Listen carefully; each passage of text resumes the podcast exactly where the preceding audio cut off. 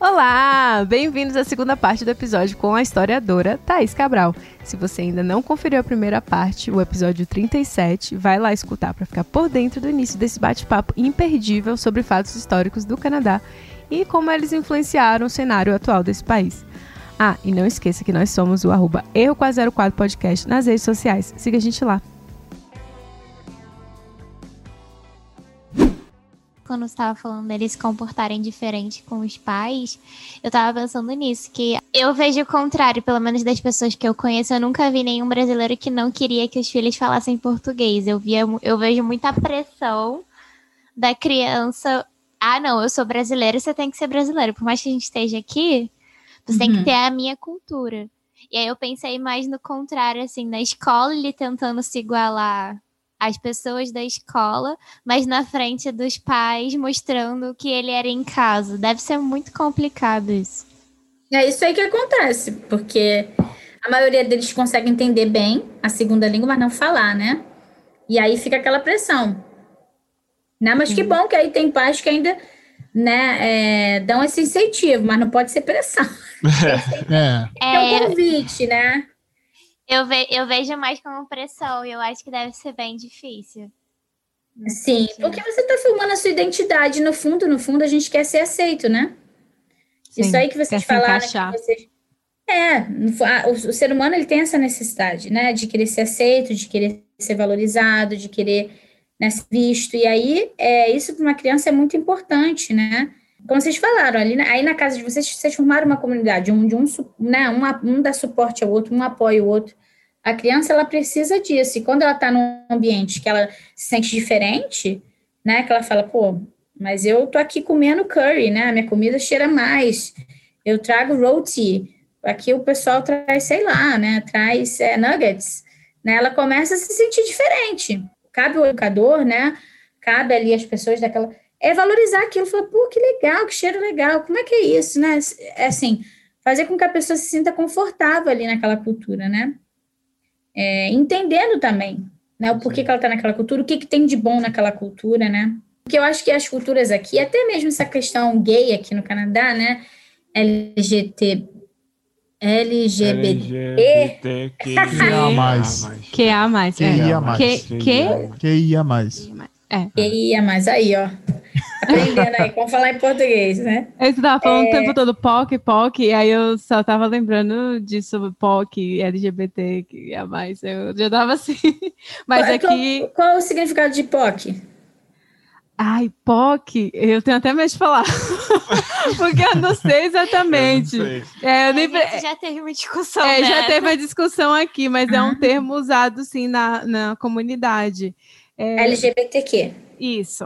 Exatamente. Só que aqui você fala POC, você se refere a people of color, pessoas de. É. Sim. E, e já aconteceu um fato engraçado comigo, porque uma vez eu estava lendo um, um, um, texto, porque eu sou TA. E aí eu estava lendo um texto de um, de um estudante, e, e aí ele se referiu, era para refletir é, sobre um cientista, a história do cientista e tal, e como aquilo te inspirava. E aí o estudante falando, não, ela, é, ela como uma pessoa POC e tal. Aí eu fiquei, ela, POC?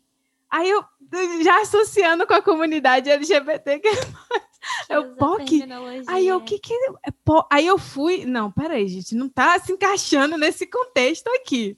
Aí eu fui pesquisar a POC, aí eu descobri People of Color. Eu falei, olha só, é, né? Porque aí no inglês e no português, ah, né? Os significados vão mudar. Por isso que eu fico me atenta isso. e gosto de aprender. Mas é, até mesmo para essa comunidade né, homossexual, eu vejo que, ou transgênero, né? Eu vejo que existe aqui no Canadá mais uma tolerância. A gente tolera, vai botar a bandeirinha, vamos tolerar. Mas essas culturas, elas não são celebradas, elas não são empoderadas.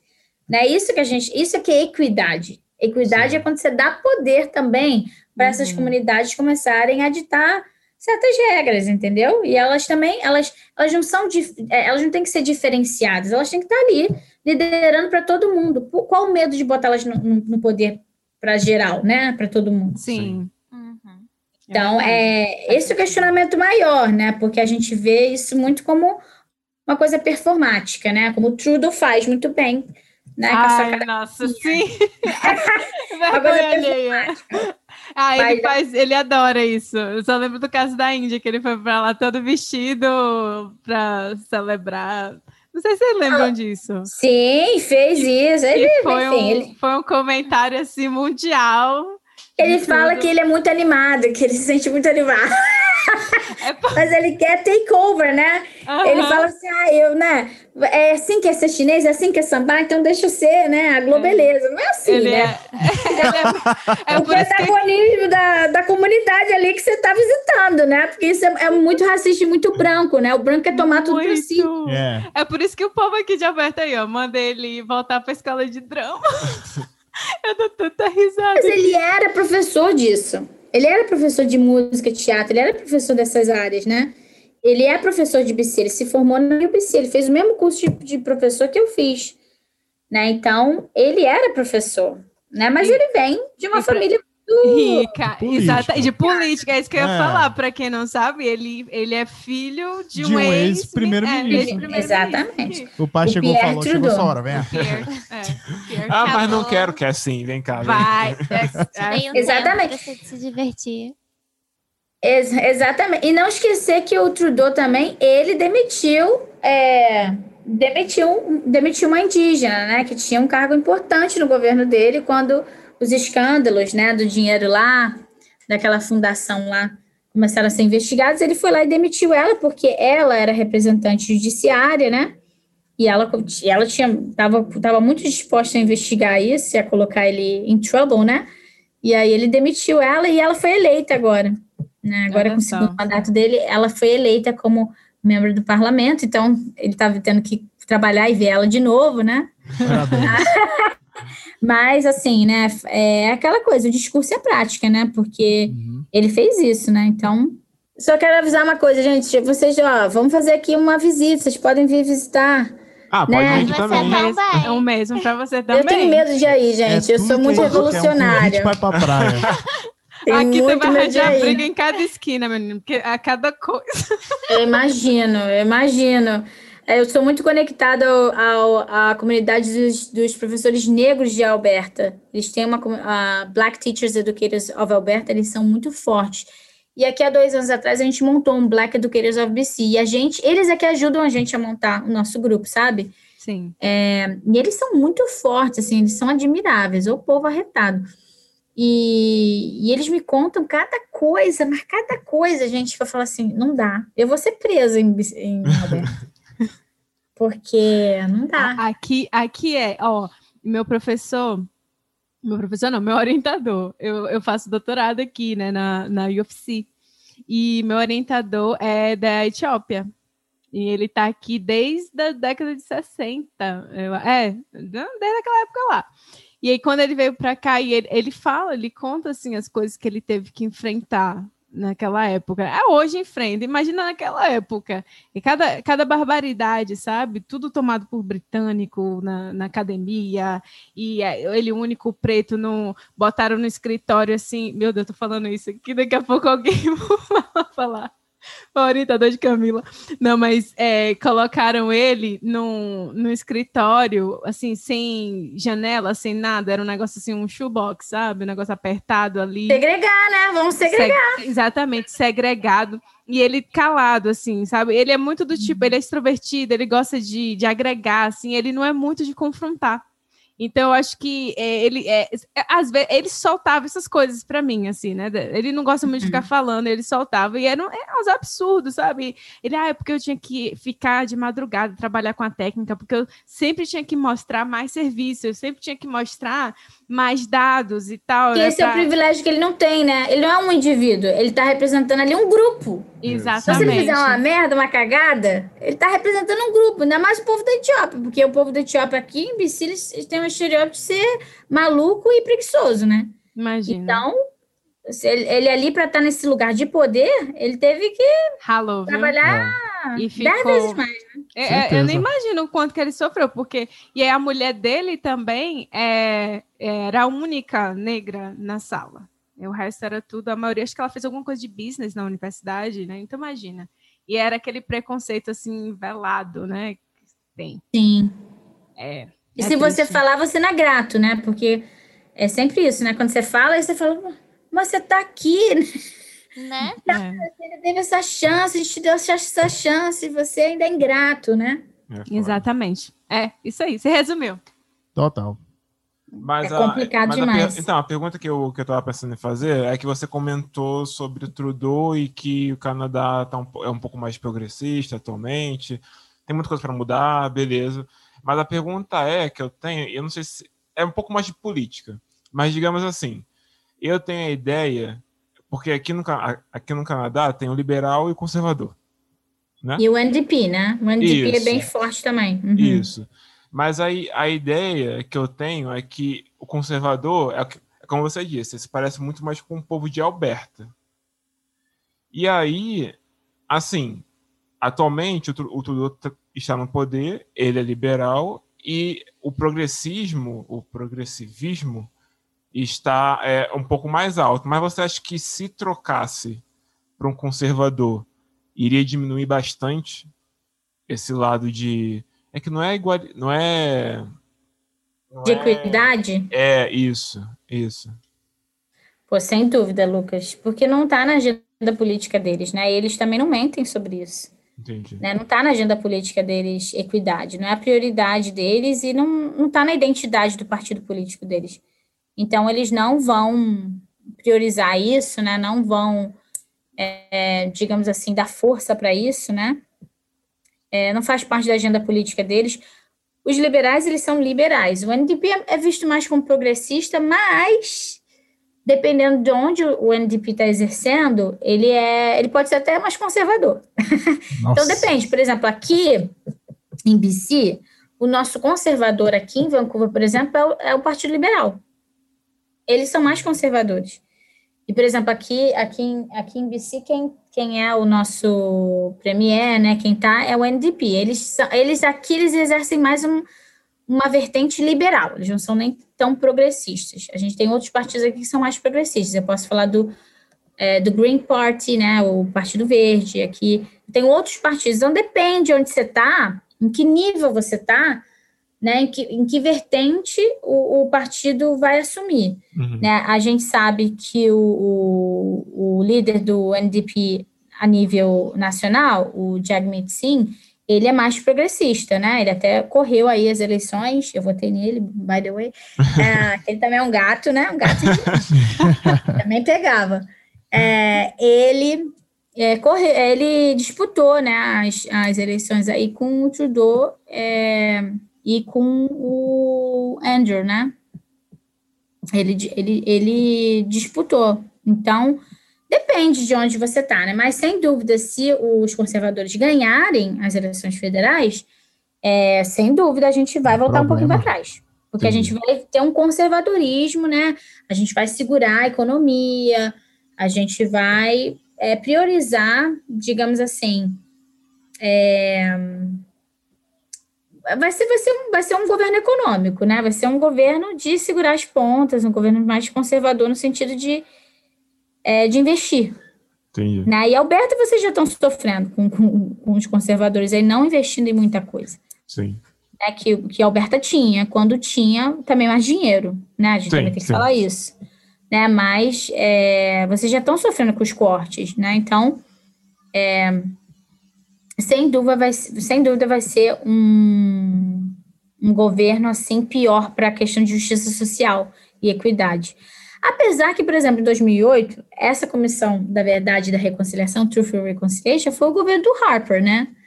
Foi o governo dos conservadores e foi o governo, mas por quê? Foi uma coisa que se iniciou muito lá atrás, foram os liberais que né, puxaram a bola, e aí em 2008 não teve como ele não digamos assim, aprovar, né, reconhecer Sim. a nível é, federal aquilo. No entanto, que ele ficou com a dura missão de pedir desculpa, né? Ele que teve que apologize lá, né? Sim. Mas, e foi no último, né, no, né, quase no último ano do governo dele. Então, ele teve que fazer isso, também foi bom para a imagem dele, né? Calhou ali, ele fez aquilo. Mas foi uma coisa que foi iniciada pelos liberais, né? Essa tentativa aí. Porque, gente, em termos de justiça, é, com, com o negro, né, com os imigrantes, né, chineses e de outras, de outras nacionalidades, indianos também, judeus, né, é, existem muita, muita história aqui no Canadá de injustiça, né, é, de tentar pagar, de tentar realmente silenciar, né, é, essas comunidades. Então, por exemplo, em relação indígena, gente, você fala do seu professor, a Camila, em, na década de 60, pensar que só na década de 60 que os chineses conseguiram, os chineses que já eram canadenses conseguiram votar, mesmo indo para a Segunda Guerra Mundial, mesmo representando o Canadá, morrendo pelo Canadá, só na década de 60 eles conseguiram votar. A mesma coisa para os indígenas. Os indígenas, na verdade, conseguiram votar o direito ao voto depois dos chineses. Nossa. E nessa época aí da década de 60, para emigrar para o Canadá, muita gente do Caribe ou da África que tentava migrar, eles eram. Vamos supor, a nossa, a nossa aplicação, né? Com pessoas com mestrado, doutorado, a gente poderia ser recusado por é, climate. Uh, you're not suitable uh, for the climate. Ah, para. Ah, não acredito. É, Quer dizer que eu não sou boa para o é. clima. Eu não consigo. Sim, você não era boa para o clima. Então, você era rejeitada a imigrar, e por isso que vieram quem? Gente da Ucrânia. Gente, né? Existia uma política de imigração, mas que queria certos imigrantes, não? Meu Outros, pai. Né? Então, assim, essa política de imigração, o Canadá é muito bem conhecido por esses programas de imigração. Mas eles eram muito injustos, porque eles tinham é, né, uns critérios muito racistas no passado. Então, muita gente da década de 60 e 70 não conseguiu migrar para o Canadá, tive, teve, que vir, tive, é, teve que vir para os Estados Unidos ou para outros países da Europa, porque o Canadá não aceitava pessoas de cor por essa justificativa climática. Nossa, a pessoa não sim, era adaptável. A situação vai ficando pior. É muito canadense essa, essa hipocrisia ainda pior. falar, tipo. Nossa. É, você vai é, entrando, né? Não, é. Coisas. A carta de justificativa era essa. E outras coisas, né? Por exemplo, a esterilização de mulheres indígenas. Muitas mulheres indígenas da década de setembro foram esterilizadas. Elas paravam no hospital, né? Tomavam uma anestesia e eram esterilizadas. Você tem um movimento de mulheres, assim, né? Você tem um outro movimento, né? É, de crianças indígenas que tinham um catálogo do governo de adoção. Em vez de eles irem para foster care, e saber sobre o passado deles, não, eles tinham um catálogo que o governo mandou é, na década de 60 e 70, onde essas crianças eram adotadas. E aí elas começaram, depois de muito tempo, quando elas viraram adultas, a começar a se perguntar, mas quem é meu pai e minha mãe? Algumas crianças foram adotadas, por exemplo, famílias né, jude, é, judias. E aí falava, pô, mas eu, eu não pareço com a minha família.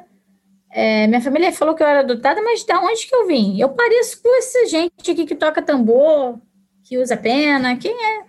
Eles começaram a entender que eles faziam parte de um programa, que tinha um catálogo, onde eles não sabiam, a, a história deles foi completamente apagada. Eles não tinham nem como trace back, né? Como recuperar alguma coisa. É chamado uh, Six Scoop, Scoops. É um, é, um, é um, foi um projeto do governo da década de 60 de adoção de crianças indígenas. E aí Mas teve... essas crianças eram tiradas dos pais?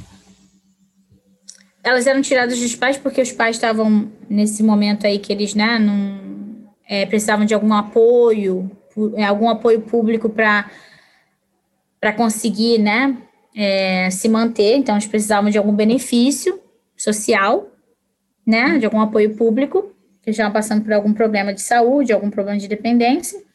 E aí o governo aproveitava e é, removia dessas crianças. Entendi.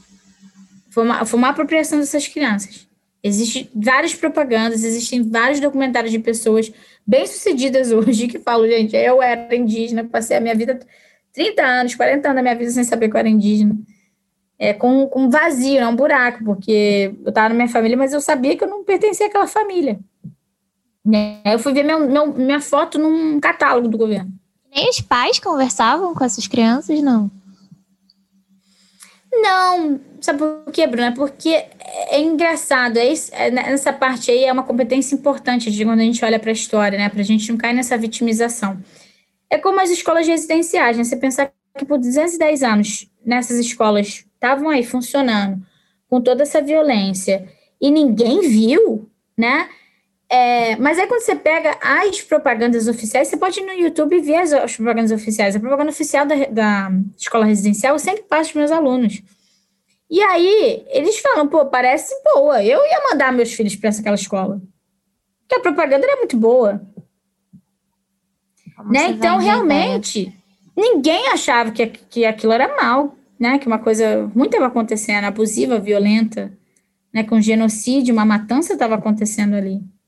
Entendi. Né? Pedofilia, nada disso. Então, é a mesma coisa, né? Para esses catálogos, porque ninguém perguntava, mas essas crianças não têm pais? Como é que é isso que o governo está pegando a guarda dessas crianças, né? E, e, montando um catálogo? Eles não são cachorro para adoção, são pets para adoção. Entendi. Né? Então, é... enfim, ninguém fazia essas perguntas, né? Acreditava-se muito no governo nessa época. Mas a história é muito pior do que a gente imagina, assim, né? E aí o Canadá tem muita coisa para fazer em termos de reconciliação. Muita coisa. Do mesmo, viu? E, e é um país tão novinho, né? eu já tem uma bagagem de um, de um Brasil, de 500 eu, anos aí de história. Eu acho, Camila, que o, o Canadá, o que falta para o Canadá em termos de história é, de fato, fazer uma emancipação da Inglaterra. Amém! Encontramos alguém aqui. Alguém que fala é. isso? Pelo amor de Deus, eu a sou o único é que pensa Baby nisso. Britain, né? A gente é Baby Britain, porque, por exemplo, né, até ali na cidadania, quando chegar, vocês, né, chegar a hora de vocês, vocês vão ver que você tem que ali, a rainha tá ali o tempo todo olhando pra sua cara, você tem que jurar ali um montão de coisa para ela. Então, assim. É um a gente até brincou. Né? Uhum. A gente até brincou ano passado, no episódio que a gente fez pro Canadá Day, falando disso, que a gente tinha que rezar todos os dias voltado pra Inglaterra com a foto da rainha. cerimônia de cidadania tá ali, ela tá ali, olhando para você com, aquela, com aquele olhar profundo dela. E você tem que jurar aquilo ali tudo, né? diante ela é head of state, né? Ela é, ela é chefe de estado. Então, o, o Canadá ele não fez uma emancipação como os Estados Unidos, né? Ele tentou um, ele fez uma emancipação mais conciliatória que mantém laços com essa é, com esse símbolo colonial imperialista, porque é isso que eles representam. Né? Eles roubaram muita coisa, destruíram muita coisa né, para montar ali o país, o império deles, esse sistema né, econômico, esse sistema de valores. Então, a coisa agora está desmoronando, a gente está revisando tudo isso. Então, uma coisa muito importante, na minha opinião, como uma nova canadense, é que o Canadá, como nação, eu, na verdade, não acredito nesse conceito de nação, né? Eu acho que todo mundo é ser humano, todo mundo tinha que né, conseguir andar, migrar e ficar. Queria que o mundo fosse assim. Mas a gente precisa definir espaços né, é, para uma questão de organização, eu acho que o Canadá tem que se emancipar da Inglaterra. A gente Mas tem que deixar de é ser Baby Britain. política que fizeram no Canadá é quase impossível isso acontecer. Tá ali no controle, ninguém sabe do, é. do futuro, vamos ver. Então, você, você acha que por causa disso que o Canadá demorou tanto assim para se é, emancipar, entre aspas, não é emancipado, mas para dizer que assim, é um país porque você tem tudo isso, você tem esse laço com a Inglaterra, você tem esse, esse, essa, essa quebra de, de braço aí com, com a França também, né? A parte francesa e tal, que é até outra Sim. coisa. Será que vai um dia Quebec vai se emancipar? Porque Achando... Não vai nada. Porque é, é, a gente tem um, um mundo, dois mundos dentro do Canadá, né? Sem, a gente tem vários mundos, né? Na verdade, a gente tem muitas identidades aqui que são e estão criando consciência, né? Porque o problema do Brasil é que é, eu posso falar principalmente por causa da minha família, né? Minha família, coitada, se achava um ET, porque né, falava isso para um vizinho, né, que lutava por um, por o direito de uma comunidade ser autônoma, né, de praticar, enfim, as coisas dos seus ancestrais, vai trabalhar, isso é de preguiçoso, vai, vai, vai acordar cedo, né?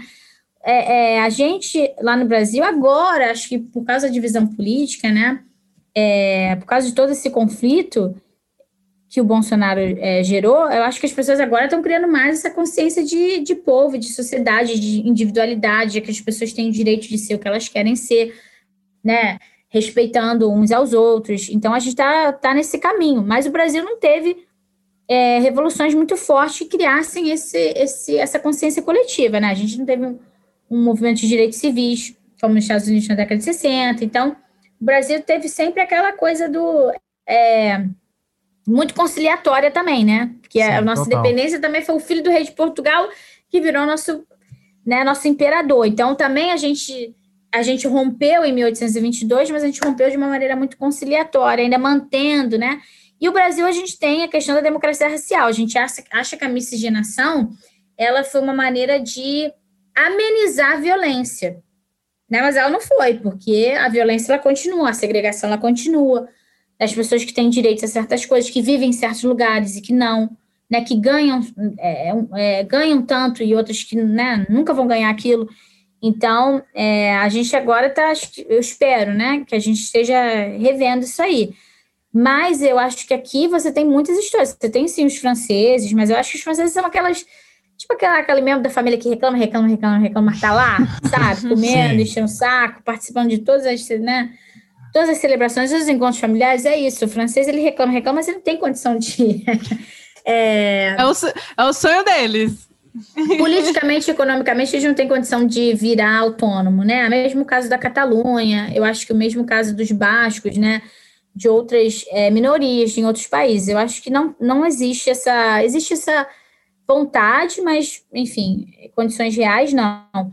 Mas você tem, é, agora, por exemplo, com a Africa View, você tem toda essa comunidade de negros, né? De, de negros que migraram de outros lugares, que clamam também essa, essa identidade de terem vindo para esse continente como pessoas sequestradas, né, que não puderam construir a sua, a sua identidade, né, é, não puderam se conectar com seus ancestrais, né, com, enfim, com tudo aquilo que pudesse representá-los é, melhor. Eles também agora estão sendo mais, ver, mais verbais, assim, né, mais, é, mais presentes nas discussões políticas. Os indígenas estão aí, né, massivamente, principalmente aqui no Oeste, porque no Oeste eu acho que as marcas em relação à violência para eles foi é mais recente, então o Oeste lidera muito nessas discussões indígenas. Se você for no Leste, né, em Toronto ou em Ottawa, eles não fazem muito essa questão do acknowledgement. Eles não têm tanto essa, essa visão indígena como aqui, o Oeste, né? É, mesmo com toda a coisa de, de escola residencial e tudo, eu acho que como eles receberam a colonização desde 1600 e pouco, ali é bem a, a, parte da costa do Brasil, né, se a gente for comparar, onde a dizimação foi muito rápida e, e houve muita muita troca cultural, né, é, e aí a, essa questão indígena não é tão forte como aqui. Aqui não. Aqui a gente ainda vê essas comunidades tentando realmente resistir. Mas você vê agora os chineses também sendo muito vocais, né? Porque é, você tem noção que BC é a, o lugar na América do Norte que mais reporta crimes de, de raciais contra chineses. Nossa. E Vitória, que é a capital aqui da nossa província, na ilha, né? Vitória é, é tem a Chinatown mais antiga da América do Norte. Então tem muita história aqui né, em BC, muita história aqui no Canadá, desde o Rush, né, do, do, do Gold Rush da Califórnia, o pessoal veio para cá, ajudou a fazer a rede ferroviária Railroad do Canadá, então tem muita história. E com a pandemia teve muito crime, né? Teve muita slurs, teve muita essa questão de na rua confrontação entre chineses. Sim, vírus chinês. Vírus chinês, é, volta para a China, né? Vocês são os piores. Então, tem é, esse racismo ainda está muito enraizado na sociedade e, e esse povo também está clamando o seu lugar, o seu espaço aqui na formação da identidade canadense. Então, eu acho que aqui o Canadá realmente ele é um mosaico. O que, que é ser canadense? Pô, é ser de tudo, né? É, não tem um canadense, né? Não é uma pessoa branca, loura. É, Isso né? eu aprendi, é, assim, de cara quando eu cheguei aqui, sabe? Porque você vem tanto com esse conceito é, colonialista, essa coisa assim, Canadá branco, olho azul, loiro. Que vai você olha a pessoa e você, fala assim, é, você encontra, isso aconteceu comigo, eu passei essa vergonha, eu vou admitir aqui, de encontrar uma pessoa muçulmana e eu perguntei, você é de onde? E ela falou, eu sou canadense. Aí me doeu, porque eu fiquei assim, meu Deus, sabe? Eu, eu vou parar de fazer isso, porque realmente o Canadá não tem cara. E eu tenho que, é. sabe, tem que quebrar isso. Mas é tão fácil pra gente, o brasileiro também não tem cara.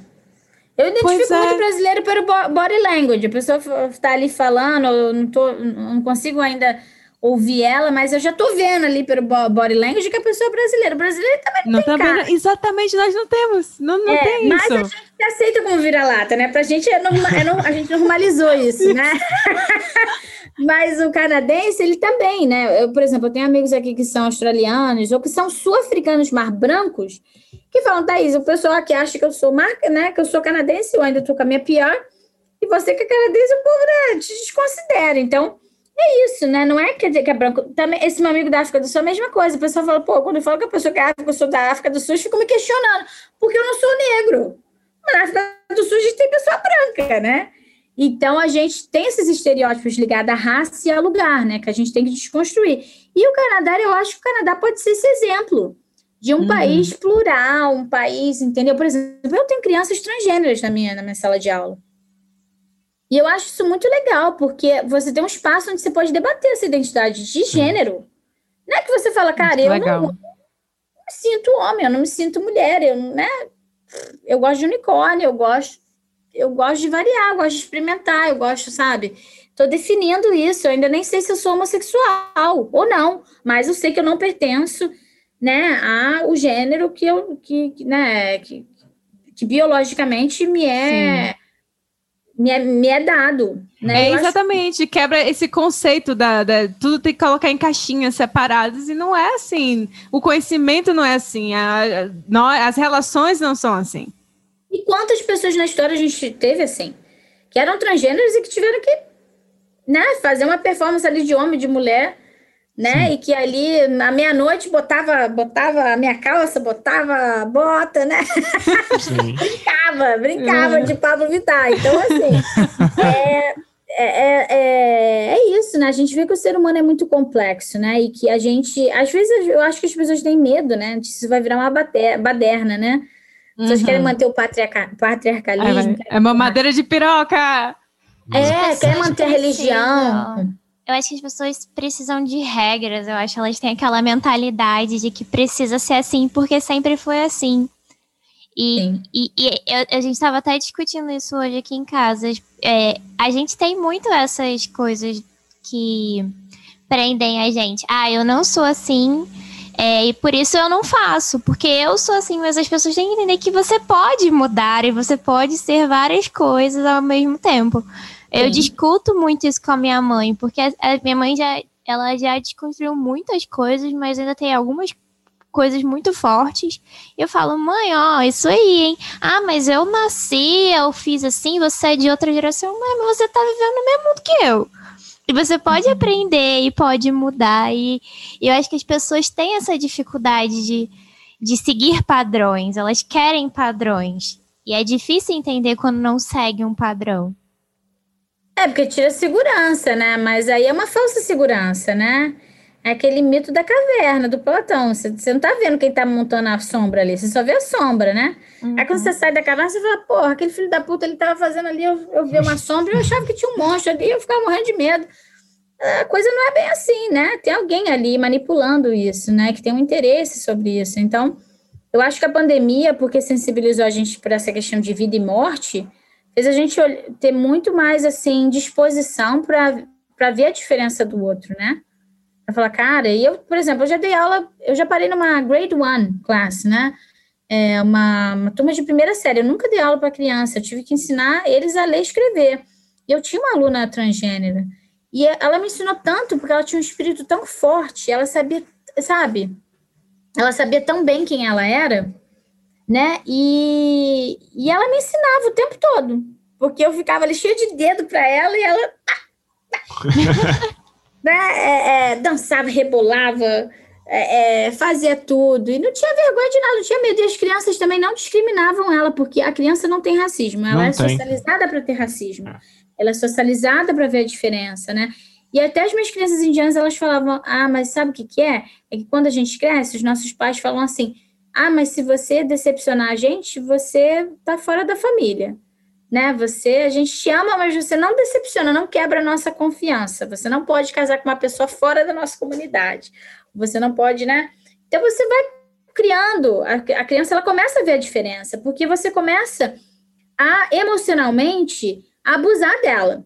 Você começa a falar para ela, olha, mas aquele, aquele aquele, aquela criança que você brinca, você só brinca com ela, tá? Você nunca pode trazer ela para casa, você nunca pode casar com ela, porque ela é diferente. Aí a criança começa a ver a diferença. E ela começa a associar aquela diferença a não ser aceita. E a gente Sim. já falou, ah, o que o ser humano quer é ser, é ser aceito. Ele quer ser celebrado, ele quer ser né, o seu valor ter seu valor reconhecido. Então, para uma criança falar que o pai e a mãe né, vai desvalorizar ele, vai excluir ele porque ele vai casar uma pessoa diferente, é você já começa a criar ali o racismo na criança. Mas a criança não tem, porque essas minhas crianças tratavam ela super bem e ela já sabia o que ela queria ser.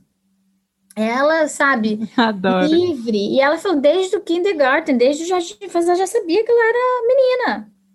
E, enfim, os pais tiveram que navegar, tiveram que entender, porque ela já veio com um espírito muito forte e ela viu que ela tinha ali uma estrutura que aceitaria, né? Uhum. Uma estrutura segura que aceitaria ela verbalizar aquilo. Então, são muitas mudanças que a gente tem que realmente largar esse Brasil velho, nessas estruturas velhas, a gente que vem de uma nação colonial classista, né, a gente avaliar, ver esses valores hierárquicos, essas noções hierárquicas, porque racismo não é falar a any word, não é falar é, esse racismo assim, né, ir lá e, e chamar Encarado. a pessoa É, não é. é. O racismo está ligado a poder.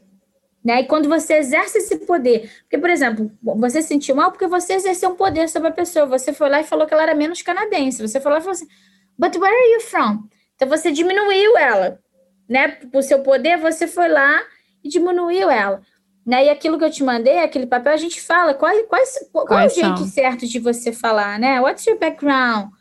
Né? What's your, uh, originally, where are you from originally? Do you have any, any origin, any other region than Canada, né? Você tem Eu nem de... isso pergunto. Eu assumo isso aí, você é canadense. Todo mundo é canadense. Se pra mim, todo mundo é canadense. Eu deixo a pessoa, é. se ela quiser express, falar assim, se tiver alguma coisa, ah, que legal isso aí, ó, no meu país é que, é assim. Engraçado que o que você falou também de como, de como se comunicar, até nessa, nessa empresa que eu tô agora, na verdade, o pessoal comentou em, em, em toda sexta tem reunião, né? Lá da empresa toda. E eles recomendaram a, a, a todo mundo parar de usar esses termos tipo hey guys. Ah, é? Porque é. em vez de usar hey guys, eles comentaram a, usar, fala hey team ou hey all, coisas hey assim que, yeah. que bota todo mundo que você agrupa todo não agrupa, é você abraça neutral, todas né? as diferenças, né? É, você não. Porque existem espaços que são majoritariamente masculinos, né? Historicamente masculinos. E aí, quando você fala, hey, guys, você dá uma poder, parece que só olha os guys, né? Não olha as, as outras pessoas, né? Então, hey, folks, hey, everyone, né? Hey, team, né? Você é, é uma maneira de você começar a ser more, more, more inclusive, né? Você incluir outras pessoas. Porque a linguagem também é poder né? Mas eu, eu pergunto, Camila, eu pergunto, eu falo, do you have any other background in Canada? I would like to know, porque também a pessoa, ela se sente ali valorizada, entendeu? Entendi. Né? Porque aí, por exemplo, uma árabe, eu chamo ela Habibiti, né? É, é Shukran, eu como, entendeu? E aí a pessoa, ela, é uma forma de eu celebrá-la também, de eu Você ver. acolhe. É, entendeu? Eu vejo ela, e eu quero aprender dela. Né? Então, ali a gente começa a estabelecer, claro, com respeito, né? Eu não uhum. faço ela, ah, tá, me conta tudo da sua cultura. Não, vou ficar explorando a pessoa, mas é uma forma Dá uma de Trudeau, eu vou vestir aqui as, as coisas, as é, roupas tradicionais. Porque também essa coisa de você não ver também é um racismo, né? Você não ver a diferença do outro, você ignora, você fala, So, everybody's the same é here. Todo mundo igual. não, eu vejo a sua diferença, eu gosto da sua diferença. Me conta sobre ela, né? Então, é uma coisa difícil, mas você, você aprende a navegar, né? Mas é, é isso, né? Eu acho que tem várias microagressões. A gente fala de várias microagressões, acho que naquilo ali que eu te mandei. É, depois você divide com eles, tem várias Sim. microagressões. Por exemplo, a pessoa fala, oh, your English is so perfect, it's so impressive. Ai, wow. É, é, uh, isso é clássico. Eu acho que pararam mais por agora, assim, mas eu escutava muito isso. Ou comigo, ou com outras pessoas, assim, das pessoas falarem isso do inglês, né? Tipo, ai, você de onde. Tipo, ai, você é canadense? É, é. Seus pais são canadenses? Você, no seu inglês é muito, é muito bom. Exatamente. Porque ali você é uma forma de. É um critério, né? Você está te julgando. Você fala que você é menos, né? Uma, é, tem uma hierarquia ali. E qualquer estrangeiro. Eu tive vários professores estrangeiros no Brasil e fora. E a gente lá no Brasil, a gente sempre celebra o jeito da pessoa falar, porque é legal, né? Isso, é, é, no Brasil. You know, you construct the, né? Do jeito que você constrói a, senten a sentença, é a sua personalidade. Você dá sabor, você dá o seu, sabe, o seu caráter ali naquela, naquela interação. Então, eu que tive é, professores paraguaios, peruanos, bolivianos, né, africanos, lindo a maneira como eles falavam, porque era admirável ver que eles aprenderam uma outra língua e o jeito que eles se apropriaram, né, que eles adaptaram aquela língua na identidade dele do jeito que eles ensinavam. Então, é maravilhoso. E eu falo, eu falo em qualquer lugar que eu falo, so, I have an accent, probably I'll, I'll, I'll, make some mistakes in English, but you know, I, I, I know many languages. So give me the benefit of, uh, you know, of, you know, uh, making some mistakes. And even English speakers, they make mistakes too. Uhum. But they are not judged like, like myself. Até mais, na verdade, né? porque eles não estão tão preocupados em estarem certos. Sem dúvida, Bruna. Olha, eu mandei meu report card, né? O relatório final aí para minha diretora recentemente. né? A relatora escreveu assim para mim. Nossa, que impressionante! Nenhum é, erro de soletração, no spelling mistakes. E aí o e-mail dela tava cheio de erro. Eu tive que mandar para os meus amigos. Eu falei assim, gente, olha aqui, essa vagabunda. aqui. Oh, how impressive, no mistakes. né? E aí, porra, mas o, o, o e-mail dele, dela tava assim, lotado. Sabe, a cada, tipo assim, a cada. Uh, duas palavras, um erro assim brutal. Eu falei, gente, é. ela, tá, ela fez sacanagem isso aqui comigo, né? Te, é teve o clássico, teve o clássico que eles falam, you are, ele bota your. your. Ai, gente. Esse é clássico que eles fazem direto. É. Exatamente, vários verbos, né? Conjugação de verbos. Assim, para eles é o quê? É erro de digitação. Pra gente é erro de soletração. Aí eu é? posso questionar o teu inglês, mas para eles é. Ah, porque, né, igual nesse e-mail, se ela falasse que foi digitação, falei, mas digitação de quantas palavras aqui? Esse e-mail tem quase quantas palavras. né? Então, assim, aí tá, é, tá bem é, não, mas eu, para quebrar isso, em qualquer lugar que eu chego, eu me apresento, eu já falo, I have an accent, I'll make mistakes, but I'm not, you, you, you make mistakes too, but I'm heavily judged by my mistakes. Certíssima. Então, já, que, já quebra ali, porque se alguém vier com... ah, eu já pedi desculpas pelo meu. Eu, tô, eu já pedi. Eu já pedi desculpas pelo meu sotaque, assim, e depois eu reconheci. É porque a gente vai aprendendo, né? Mas por que, que eu tô pedindo desculpa? E a coisa mais importante da comunicação que eu falo com os meus alunos que às vezes né, são ILL, são, são pessoas que são, são adolescentes que vêm de outros países e que imigram, né? Eu falo, uma, a coisa mais importante da comunicação é você estar tá confiante a falar. Porque se você está confiante em falar, você pode falar com um montão de erro, mas se você falou confiante ali, a pessoa entender e vai fazer. É isso. Exatamente. A, a sua a, atitude. É, Sim. a crítica tem que ser para você, não do outro. Você fala assim, pô, acho que eu posso melhorar a pronúncia dessa uhum. palavra. E eu vi que aqui eu comi aqui um ing. Na outra, na outra vez eu vou melhorar. Passou, mas você não deixa aquela opressão, né, partir da outra pessoa para você. Tem que ser self, não tem que ser do outro, né? Então, eu sempre falo, confiança, tem que ser confiança. Você pode falar. Às vezes eu pego assim, uns alunos chineses que vêm da, da China que tem aquele basicão de inglês. Eu falo, vai fazer a apresentação falando we do this. É, vai, vai, vai, vai, vai fazer a apresentação, sabe? Com esse, com esse, é, assim, esse inglês básico. Mas por quê? É, faz parte do processo de aprendizado. Sim. Você, né, para você virar um expert, você tem que ter, ser um beginner. Total, você tem que ter essa coragem, total. né? É e isso vai acelerar o seu processo. Quanto mais confiança, quanto mais suporte, quanto mais né, é, espaço você tiver para praticar, isso vai acelerar teu processo. Então não é para ter vergonha. E no final das contas, comunicação é a entrega da mensagem que você quer passar. E se passar com erro de inglês. Sem é. dúvida. Meu, meus alunos refugiados da Síria falam tudo assim, esse inglês quebrado mesmo. We do, we do, we, we, we, um, nem sei, gente, agora, eles, mas eles falam assim, coisas assim, window, you window, open, né? Não sabe falar ah, open. Window. sim. E, e, e, é assim, é, me der, aham, me der. Okay. Mas é, é isso, é uma construção. Com o tempo a pessoa vai, ela vai consertando, ela vai vendo os outros falando. Porque é uma coisa que aconteceu é. comigo. Você vai vendo a pronúncia das outras pessoas, você vai. E aí você já daqui a pouco você já tá falando melhor e vai aos pouquinhos. É um progresso ali, step by step. Exatamente. E a pessoa não pode ser julgada, ela não pode se sentir assim, é, incapaz, né? Ou se sentir menor nesse processo. Porque, por exemplo, né, quando a gente fala de refugiados de alguns lugares, eles não têm, às vezes, nem o, o alfabeto igual. Então, tem o, né, a parada de aprender o alfabeto. E, né, e às vezes a maneira como ele constrói a linguagem dele é totalmente diferente. Sim. E o inglês tem essa ordem. Eu mesmo, às vezes, me acho chaves, eu, às vezes, troco a ordem. Flight ticket, ticket to flight. né? E aí, cara, eu falo, mas it's all good. É isso aí mesmo. É tentando, acertando, aperfeiçoando, mas se sentindo ali valorizado, sabe, por esse, uhum. por esse esforço, né? E que a pessoa, a inteligência não pode ser medida pela capacidade linguística. Que não é porque a pessoa tem ali um acento, né, tem um sotaque ou não fala perfeito, que a pessoa é má burra. Não tem nada a ver. Às vezes a pessoa tem muita capacidade, tem muita iniciativa, tem muito poder, né? Mas é que é, as pessoas fazem um bullying com ela porque ela não consegue se comunicar.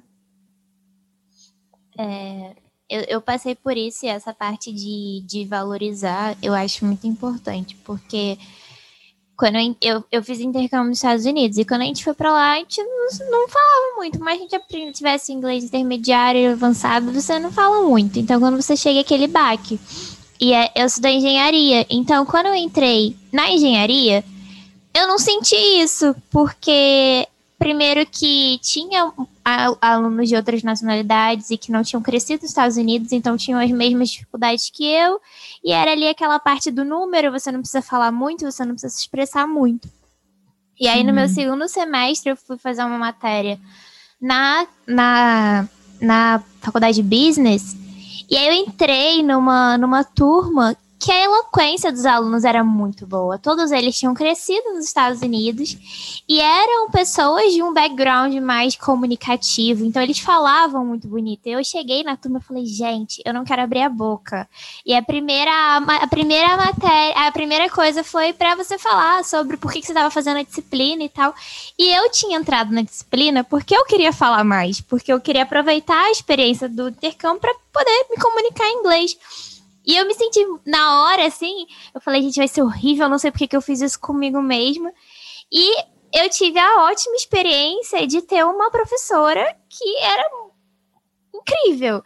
Então, na hora eu falei, ah, eu entrei porque eu queria falar mais inglês. Eu queria. Eu, era, a matéria era de, de design social, então todas as pessoas tinham uma justificativa super linda e maravilhosa. Eu tinha Uhum. Eu queria conversar, e eu gostei da proposta e eu queria participar. E ela me abraçou de uma maneira assim, sabe? Tipo, vai, e ela valorizou muito a minha apresentação no final, porque todas as apresentações você precisava falar, então ela estava disposta a ouvir e dar o parabéns e reconhecer, olha, eu sei que é difícil e você tá indo bem, sabe? Você não veio do mesmo background que essas outras pessoas e você Exatamente. tá fazendo o seu melhor e foi muito bom, assim. Até hoje eu lembro desse, desse dia, assim. E eu me senti muito especial. E foi esse papel dessa professora que teve, assim, de, de abraçar isso tudo.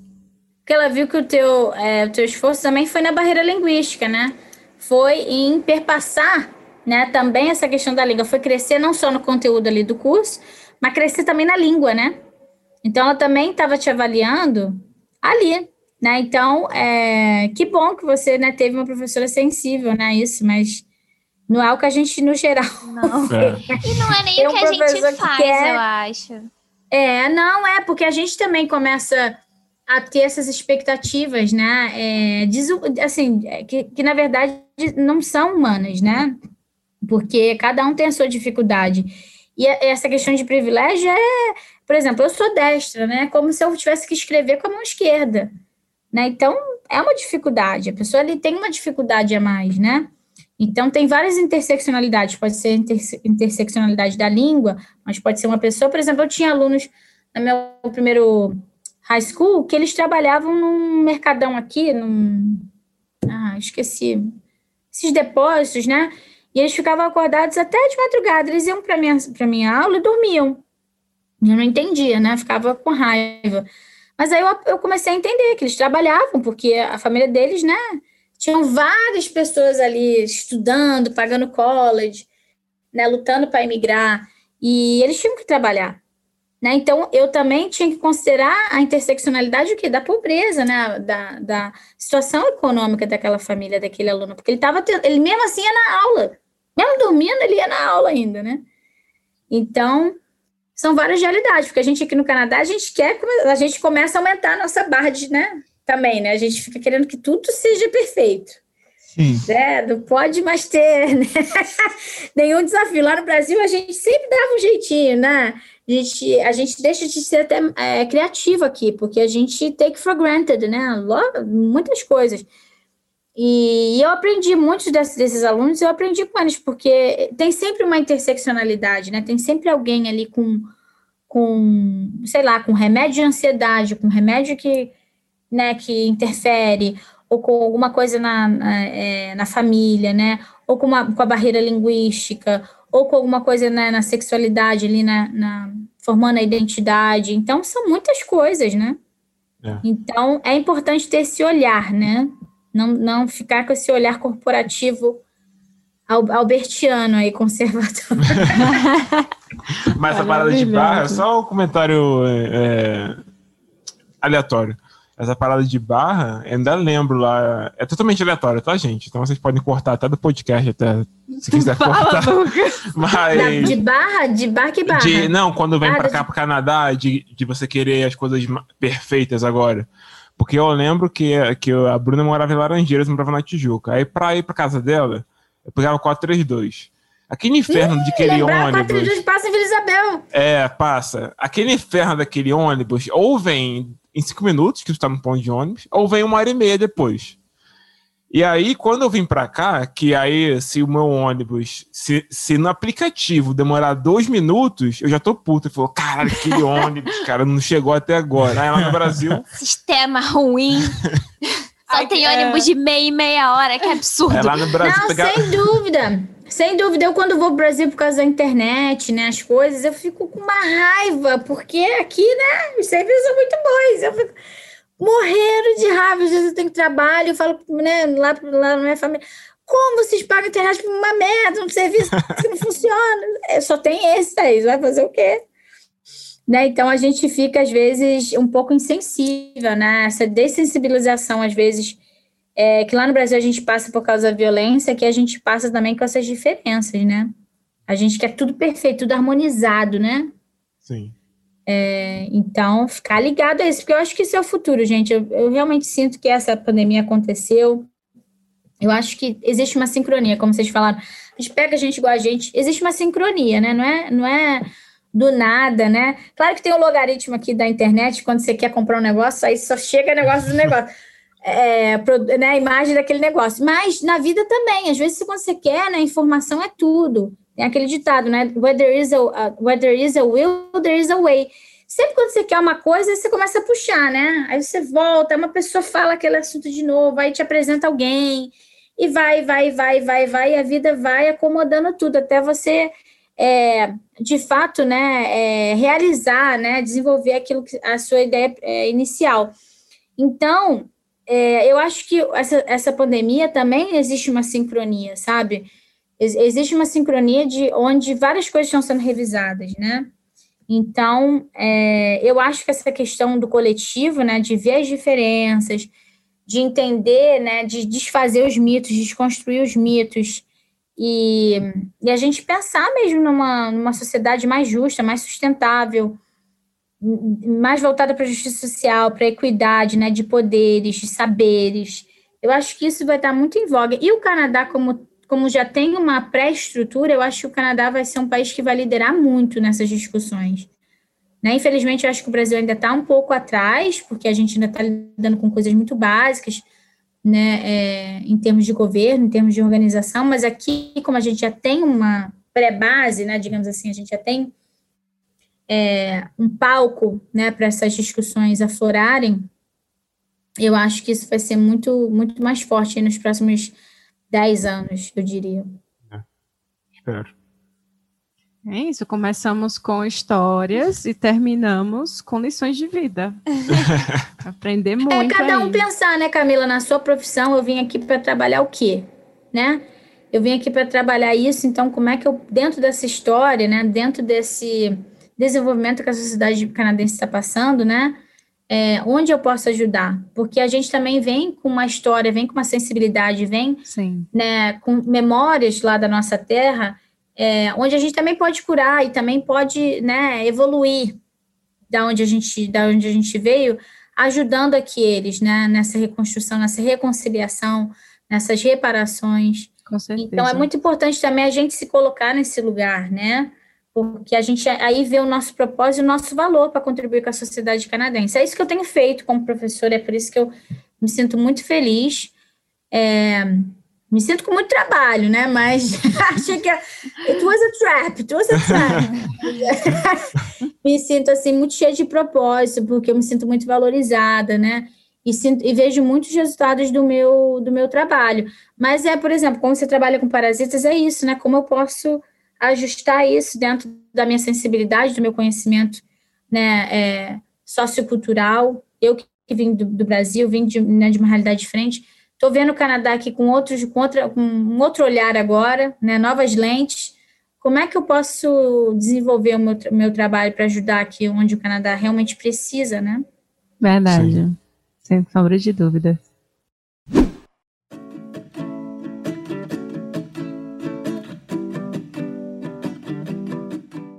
O nosso quadro, não sei se acompanha o nosso podcast, mas o primeiro é sobre recomendações.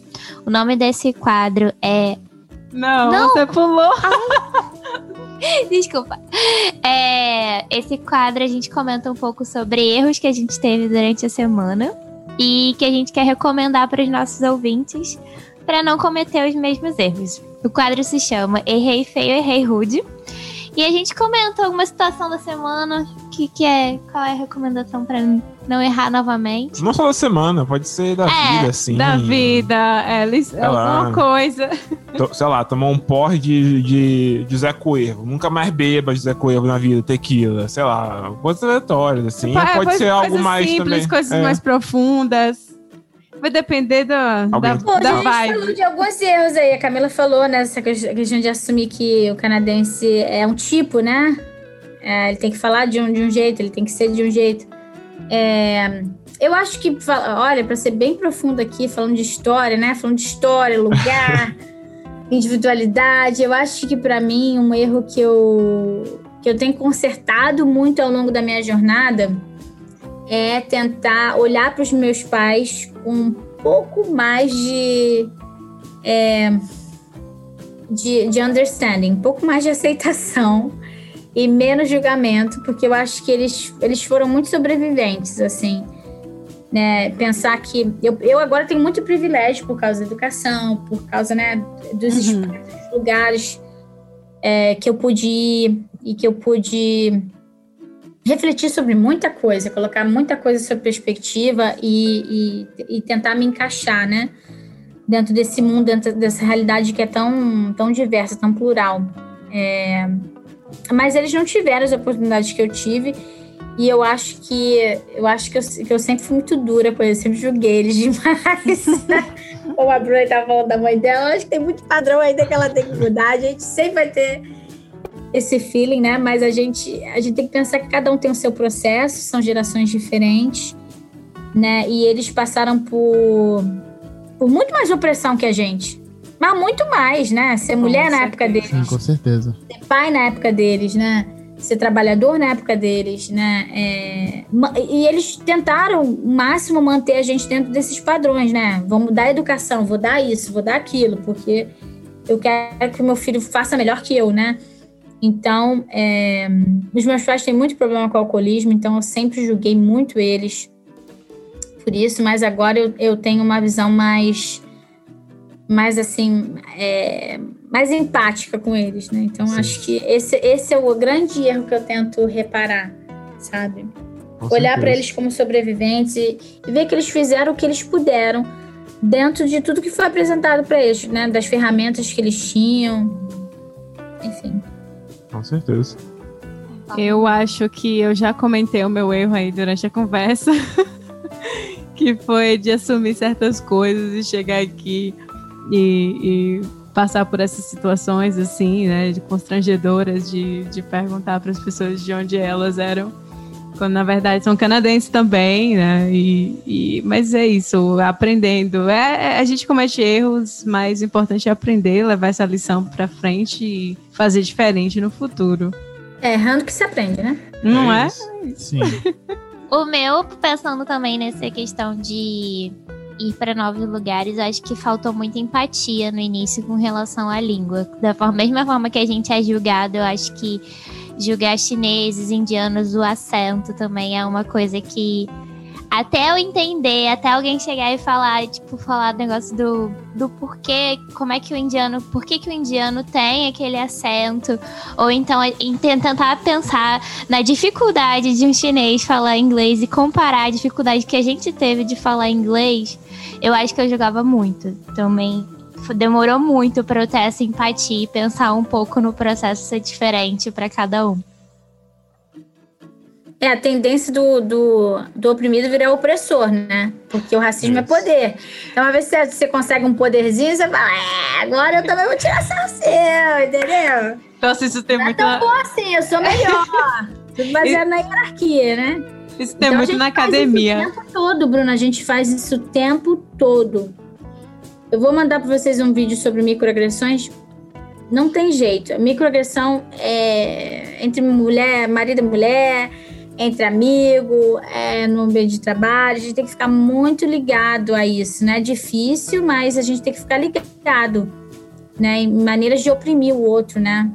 Sim. Nós vamos disponibilizar todos esses materiais aí, tá? Que a Thaís vai compartilhar pode, com a gente para vocês. Ela autorizar, vai estar tá tudo sim, lá nas redes pode. sociais, viu?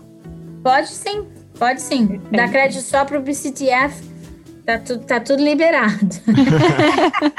eu acho, eu, só complementando, eu acho que pelo menos no meu caso, eu sinto que às vezes a gente precisa muito passar na pele para conseguir abrir um pouco o olho, assim, sabe? Comigo eu acho que foi um pouco isso. Então, eu acho que tentar um pouco, pensar mais um pouco além do que tá acontecendo com você. Quando, quando a coisa não acontece na nossa pele, a gente tem simpatia, a gente não tem empatia, né? É, empatia sim. só quando. Exa exato, exato. Quando você toma no cu aí, você. Entendi. Entendi qual era a dor dele, ó. Aí, ó. Exatamente. Então, aí, é os perfeitos que não querraram aqui, cadê? Ai, cara.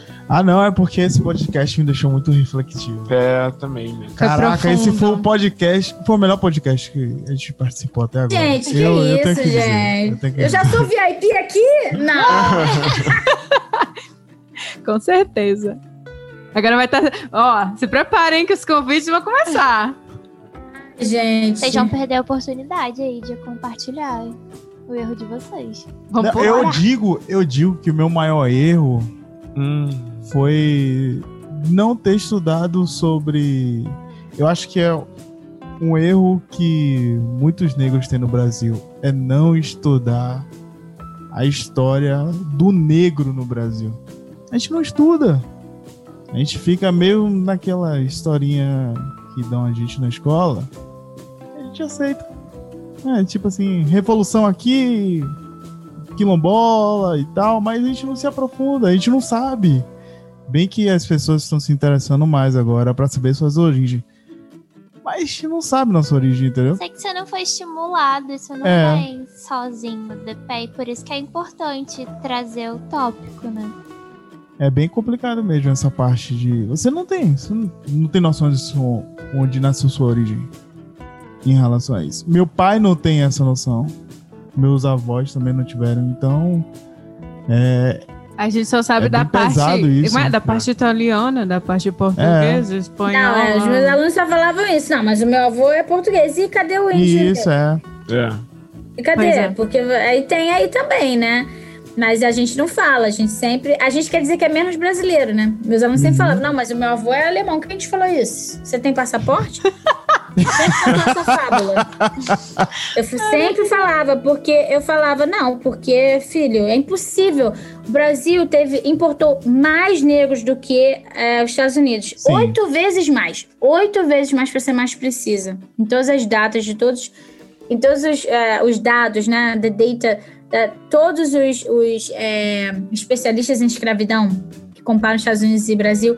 O Brasil importou oito vezes mais tá? O Brasil é o segundo país mais negro do mundo, só tá atrás da Nigéria. E é Salvador representando, hein? Salvador, exatamente, Bahia. Então, a, é, isso que você sente é, é muito sério, né? Porque você vê que a, a, a, é assim, é, foi uma grande população. E assim, vou te falar que no século XIX, qualquer naturalista, quando a antropologia nasceu, qualquer naturalista chegava no Brasil e falava assim, gente, o Brasil é um país que não pode ser repetido. Quando o imperialismo, o neocolonialismo tava, tava, né, começou, a Conferência de Berlim, aquela divisão lá entre, a, a, entre os países europeus é, para nações africanas e asiáticas, eles falavam. Todo mundo que chegava no Brasil falava assim: olha, o Brasil é um país que não pode ser repetido. Porque o Brasil tem mais, tem mais negro do que branco. Uma miscigenação fodida, desenfreada. E aí, o que, que aconteceu? Vamos diluir, vamos diluir essa negritude. Como? Traz... Eugenismo tra eugenismo traz imigrantes pobres, analfabetos, não quero saber, traz. Dá terra para eles, dá um pedaço, dá. Vende alguma uma promessa para eles, vamos fazer uma propaganda, vamos trazer essa gente, porque a gente tem que melhorar o Brasil racialmente. O Brasil não pode ser repetido. E aí a gente teve esse governo que criou essa essa essa fábula, né, digamos assim, essa mentira da democracia racial para que para conter mesmo revoluções, né? Para conter Sim. uma certa consciência social. E você tem várias né, é, revoluções negras importantes. A revolta dos malês, você tem várias revoltas. A revolta da Sabinada, você tem revoltas muito importantes.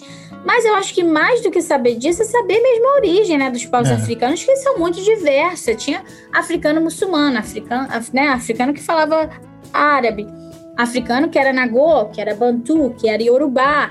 E você não sabe, isso é um mundo, um mundo ancestral. É um continente, assim, eu... né? A África é um continente, continente não é um, uma, né? Inglaterra de tamanho.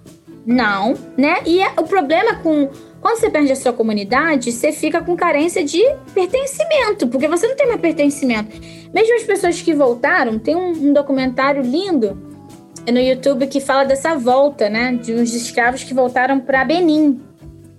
Até com Gilberto Gil. E eles vão lá, falam do. Em Porto Novo, que é a capital, que tinha uma hora escravista, né? É, português. E aí eles falam, tem uma comunidade lá que são os brasileiros é, retornados, porque eles ficaram sem clã. E eles é que construíram tudo em Porto Novo. Tem lá uma, uma mesquita que é, é de uma forma de uma igreja, porque não os tem escravos, referência. Né, que vieram do Brasil, os ex-escravos, eles eram os mais capacitados em termos de mão de obra, eles que foram chamados para construir, mas a referência dele era o quê? Era uma igreja católica. Eles construíram em qualquer cidade colonial. Então, construíram uma mesquita colonial e lá tem o grupo dos brasileiros, que fala francês, e eles fazem as passeatas lá da, da né, as comemorações da Bahia, dos lugares de onde os brasileiros vieram, né, os, os ex-escravos brasileiros, e se juntaram, celebram é, Nossa Senhora do Bonfim, celebram tudo isso. E eles são considerados em Porto Novo, em Benin, os brasileiros. Caramba. E lá tem uma, uma árvore que é a árvore onde os escravos tinham que dar voltas e voltas para esquecer o seu passado. Eles faziam um ritual antes né, de ir lá para o porto, porque é, existia lá naquela tradição, né, que ali, ali no Benin tem muito voodoo, né, é, que é, tem a mesma matriz iorubá dos orixás, e eles consideravam que as pessoas da terra poderiam é, amaldiçoar a terra por estar saírem da, da, da terra forçada. Então, esforçavam esse ritual do esquecimento através da árvore, de depositar suas raízes, né? De Sim. deixar ali na madeira, naquela, naquela árvore ali, a, o seu passado, né? A sua ancestralidade. Mas é isso, né? Tem muita história, tem muita, muita ponte que a gente podia. É aí firmar né, entre Brasil e África, porque o Brasil, muito mais do que os Estados Unidos, tem muito mais negro. né? Tem, deveria cultuar, deveria celebrar muito mais essa cultura africana, né? Mas foi uma questão de seleção, de prioridade. A gente nunca foi prioridade. Né? Assim como indígena também nunca foi prioridade. Né? O que, que eu vou aprender do indígena? Não quero aprender nada do indígena. Né? Eu aprendo mais no Instagram agora, seguindo os indígenas, eu vejo o que eles comem, como é que eles fazem as pinturas deles, as simbologias, as cerimônias. Eu aprendo mais pelo Instagram do que eu já, eu já eh, jamais é, aprendi num livro de história, né, do Brasil. A, a, própria língua deles, né, a gente não sabe. Tem, por exemplo, eu vejo o, o bairro lá onde eu morava, Itapuã, que vem do, de uma língua indígena e, e, são coisas que você Copacabana, nem Ipanema, você nem sabe. São nomes indígenas, né? E você nem sabe. O próprio Rio de Janeiro, né? Porque é a Baía de Guanabara. Tá ali a Guanabara, era janeiro, né? É sempre uma ligação com um, um aspecto geográfico que o indígena sabia muito bem, né? A mesma conexão também com, com o alimento, por exemplo, né? No Brasil, a questão da, do aipim, né? Da, da mandioca. Aqui, aqui no IBC, a questão do salmão. Uhum. Como isso é importante para eles, né? É, porque é o alimento que, que gerou a sobrevivência. Então, eles têm uma ligação muito grande com o salmão, né? Então, a gente perdeu esses valores ancestrais né? Perdeu essa conexão ancestral que era um saber, né? Que poderia gerar mais essa relação de sustentabilidade mesmo com a natureza. Então, tem, olha, gente, a gente tem um trabalho muito grande pela frente. Se alguém está pensando em ter filha, já vai treinando a criança, porque a parada vai ser sinistra. Certeza. Vai ser, vai ser muita reparação e olhar para trás para construir um, um mundo onde a gente é, é, assim, redescobre essas riquezas, né? É, tem que ter um, um, equilíbrio aí, uma justiça entre histórias, né? Entre contribuições, né? Ninguém valorizando mais, assim, é, é, uma ou outra, né? E agora sim, a gente tem que ter um protagonismo, sim, do, dos BIPOCs, né? A gente tem que ter do Black, Indigenous, People. A gente tem que ter um, um privilégio deles. O pessoal branco vai ter que sentar mesmo na cadeira e vai ter que aprender da gente. Deixar a gente cometer os erros, deixar a gente cometer os acertos, não julgar a gente porque a gente faz parte dessas comunidades e deixar a gente liderar. Sim. Não vai ter jeito. Falou tudo agora. É isso aí. Agora, tirar esses arrombados da cadeira é. Não me fala, ó, eu tô aqui tomando no cu no sindicato. Tem vários haters. vários. Enfim, não é fácil, mas a gente chega com, com vontade, chega com, com propriedade, chega com confiança, chega com. que a gente não tem que estar tá fazendo isso por ego, a gente está fazendo isso porque isso é muito importante. Isso. Né? Porque a gente ajuda outras pessoas, outras comunidades. Então, é, eu ajudo crianças, né? Alunos, sabe? Então, para mim, eu vejo significado nisso. Quando eu estou cansada, eu penso em desistir, eu penso neles, né? Eu penso no pessoal que vem à frente de mim. Mas isso que você está falando, a, a é, é muito. É, é, doloroso, né? Você saber que você não. Assim, que você perdeu, né? Você viveu uma jornada, uma vida, e você perdeu a oportunidade de se conectar com. Sabe? Com a sua paz mais profunda, né? Sim. É. Sabe, né? Com os seus ancestrais, né? Com, por exemplo, eu, eu é, tive ainda o privilégio dos meus pais me apresentarem um pouquinho da cultura indígena e africana. Né? Mas sempre com muito. Eu sempre code switch, eu sempre tive que mudar o código. Né? Aquela coisa, a gente fala aqui dos orixás, farmacumba, faz medicina indígena, farrapé, né? Mas na escola não fala nada, porque Sim. senão você vai ter bullying aqui. Sim né? É, vai fazer, vai, vai, tem Eucaristia? Vai fazer, porque se você não fizer, o povo vai falar. Mas, mas você não acredita na Eucaristia. Né? Porque existe o privilégio cristão. Os feriados são cristãos, tudo é cristão. Eu, sinceramente, acho que Jesus não seria cristão. o funcionário que ele foi, o cara que andava com prostituta, cobrador de impostos, leproso, jamais seria cristão, né? Ficaria ali escondido é, em instituições de poder ali, né? É, e, com, e, com, tanta riqueza. Ele não faz parte da, da, identidade histórica de Jesus. Mas essa foi a minha história de vida. Eu tive que fazer muita coisa, né? Porque meus pais falaram, tá aí, você tem que fazer. Eu sempre fui bolsista em escola particular, nunca estudei em escola pública. Trabalhei em escola pública, mas nunca fui. É, estudei em escola pública, mas sempre fui bolsista. Então, era uma forma dos meus pais falar assim: você tem que mostrar gratidão. O que, que eu vou falar pra freira? O que, que eu vou falar pro padre se, você, se eu falar que você não vai fazer Eucaristia? Sim. Tem que fazer. Lucas. Então, não, então, tá, lembrei, lembrei de uma aqui. É, na verdade, meio conectado com o link que a, que a Thaís enviou aí no, aí no chat, que é, questão, é, que é relacionado a nome.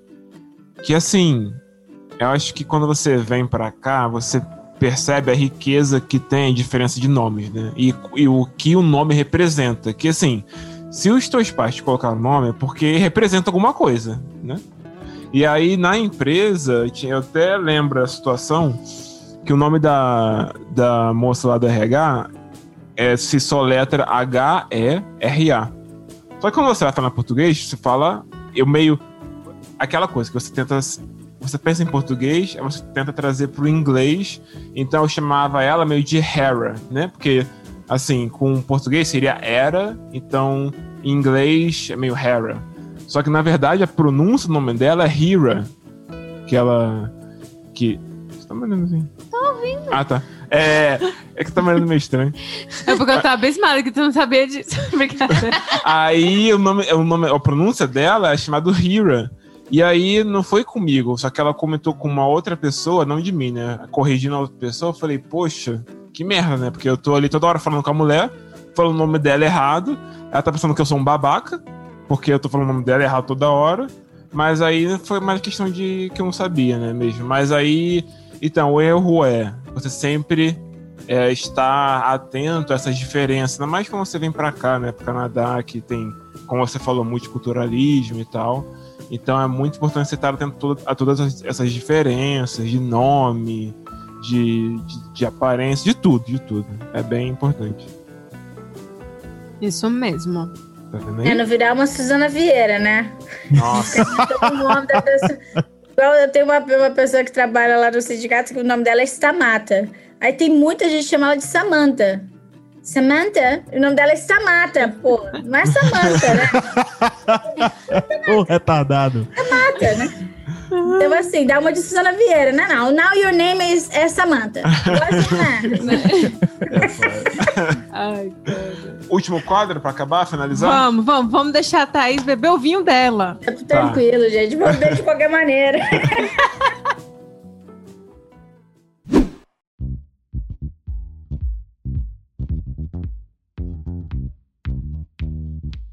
Nosso último quadro é chamado Para Não Errar, que aí é onde a gente dá as recomendações para os nossos ouvintes, seja de seriado que você viu, comida, filme, livro. livro Todo o material que você já disponibilizou também. A gente vai colocar é. lá. E aí é isso. É só para os nossos ouvintes não errarem. Novamente. Mas agora com coisas boas, não com nossos erros.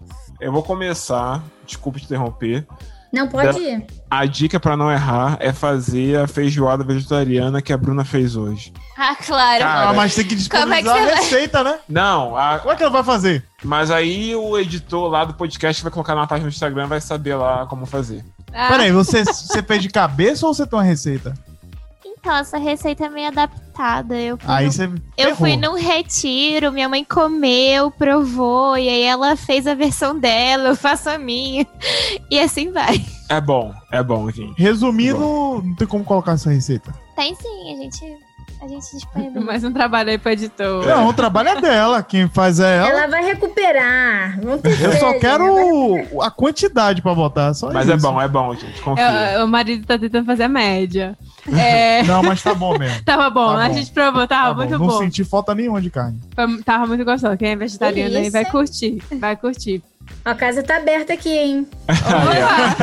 Olha, nossa viagem pra Vancouver tem que garantir a feijoada. Eu tô tentando me tornar vegetariana, mas eu sou uma pessoa extremamente carnívora. Mas mas aqui tentando... também ninguém é, não. A gente diminui. É, eu era, às vezes tem essa... Camila. É aquela coisa, eu sou vegetariano, mas eu como um salmão, um frango, uma carne, aí já... Eu sou é vegetariana. Flexível, né? Flexível. É, flexível. só, é, só como, não sou vegetariana, eu só como frutos do mar. Botei um documentário no Netflix sobre peixe. Sinceramente, eu, desde quando eu assisti, eu parei de comer peixe. É Ixi, todo mundo fala dele. Esse documentário é Seaspiracy. Ah, sim. Minha irmã comentou. Ela ainda come. Olha, gente, eu adoro, eu adoro um camarão, uma coisa, mas eu, eu, eu tô tentando evitar. Se assim, um dia que eu tiver com muita vontade, eu vou permitir, mas eu, aquele, aquele documentário foi forte para mim. Foi bem forte. Lupin é o que eu recomendo essa semana, que é a segunda temporada. Segunda temporada, não, parte 2, que saiu. Acho que foi quando? Uma semana? Umas duas semanas. Tem umas duas, duas semanas que saiu Lupin, parte 2. Se você não assistiu ah, a parte 1, um, é, é bem legal. É bem animado, assim, aquela coisa ação, paz, você fica torcendo lá pro personagem principal. É bem desse estilo, assim, você fica o tempo todo, assim, naquela esperança, naquela agonia que o personagem vai ser pego e tal. E, então é, é legal, assim, é, é um, uma boa dica para quem quer assistir uma coisa, assim, para relaxar e, e ter um bom momento. Recomendo, Lupin na Netflix. Para você aqui de Calgary ou alguma região perto, BC, quem sabe? Vocês quiserem fazer algum, né, alguma, algum mimo, mandar aqui pra gente anunciar, nós estamos abertos. Nós aceitamos o quê? Pão de queijo, flocão, o que você tiver. Aqui a comunidade brasileira está crescendo, então a gente está tá ficando mais bem servido aqui. Opa! O que, né? o que, o que, é... que o dinheiro vai embora. É, porque, enfim, é muita opção agora, né, de, de comer lança, mas, enfim, ah, é. tem, tá tendo uns lugares aqui, umas padarias até, uns lugares bem Nossa. bons. Nossa! Ai, Thais, não fala isso, Thais. Não, tá uma coisa, tá crescendo tanto essa pandemia, muita gente fazendo bolo, fazendo... Assim, a coisa quadriplicou. Desde quando eu cheguei em 2014, eu nem sei é, multiplicou por 100. Mas, a, assim, na quarentena, quadriplicou o número de pessoas que abriram negócios, é, que estão trazendo coisas, produtos do Brasil, que estão vendendo comida, ou que tem padaria. Tem um lugar que tem que estão fazendo um tipo papinho de coxinha, coxinha, padinha, kibe. Tem um churros, eles fazem um papinho com churros de doce de leite e de Nutella. Queremos. Puta Pra você aí que Essas é coisas o... não chegam em Calgary, né? pra você que é dono do estabelecimento, quiser dar um rolê aqui em Calgary, nós estamos anunciando também. Temos um público em BC. Gente, olha, tá uma coisa de louco. Bom, eu, vou, eu já botei no, no, no chat, eu quero é, sugerir dois filmes que falam bastante da história do Canadá, que é o Indian Horse sei se vocês já viram, tá, tinha, tava um tempo no Netflix, mas aí agora acho que só tá no YouTube ou no Crave. Mas o Indian Horse é um agora. filme muito legal, gente, que fala sobre residential schools. É, é, baseado em várias histórias. Ele não é uma história real de um personagem só, mas é, é uma história de vários personagens, né? E eu sempre passo para os meus alunos, e os meus alunos é um processo. Eles iniciam um processo com esse filme. E o outro filme de produção canadense mesmo, né? NFB, que é dessa, dessa federação aí de cinema canadense. E, e se chama Angry Inuit. In, Inuk. É Inuk. Inuk ah, é. uma, é uma pessoa que é Inuit. Inuit é. Eu não posso falar assim. Ah, uh, they are Inuit people. É errado falar Inuit people. Porque uhum. Inuit means many Inuk. Então, they are in Inuit. Quer dizer que eles são né, vários Inuks. Inuks é uma pessoa só. Porque existem diferença, né? É, eu falar que a pessoa é First Nation, falar que a pessoa é Inuit, ou Inuk, ou falar que a pessoa é Métis. Então, existem essas diferenças. Então, esse filme fala sobre, sobre Angry Inuk, fala sobre os Inuits and, é, e a dificuldade deles de comida no norte, e os suicídios, né? Enfim, é, a, a, a, como eles foram banidos de caçar pele, né? Por causa dessas leis é, ambientais que, na verdade, são just for show, né? São mais de capitalização política do que comunitária mesmo, para ajudar a comunidade. E aí, gente, esse, esse filme é maravilhoso porque fala até de celebridade, que apoia essas campanhas, o Greenpeace, é, fala do, do, da política, né? Do primeiro-ministro. Né? Leonardo né? DiCaprio. Fala do Leonardo DiCaprio, né? É, que, que, enfim, o seu footprint é, é tão grande, né? Com a casa é? dele, com, com, os iates dele, mas ele, faz essa campanha toda, né, de ser uma pessoa uh, environmental friendly. E aí esses dois filmes é, é, é bem bacana, tanto Angry Enoch é, quanto Indian Horse. Eu acho que esses dois filmes aí são filmes que qualquer pessoa que quer aprender sobre o Canadá tem que assistir. Assim, é mandatory. Eu vou passar um outro vídeo para vocês que é como falar sobre Indigenous People, essa diferença entre Métis, uh, Inuit e First Nations. A gente né? poderia fazer um episódio sobre isso, né? É verdade. Olha aí, Thaís. Que tal a gente fazer um episódio assim só pra, pra falar sobre isso? Ah, olha, seria muito bom se vocês conseguissem é, uma pessoa indígena daqui, né? Nossa, aí seria. Ferrou, Nossa, aí. Agora. Aí a gente precisa um... de contatos, né? Exato. E alguém que ia precisar de, de, E aí, gente, como é que a gente ia fazer? Mas seria em inglês, né? É, inglês. Seria bom achar um que falasse português também. Hum, aí é deve ser difícil. Aí, é, aí é complicado. É. é Mas eu posso.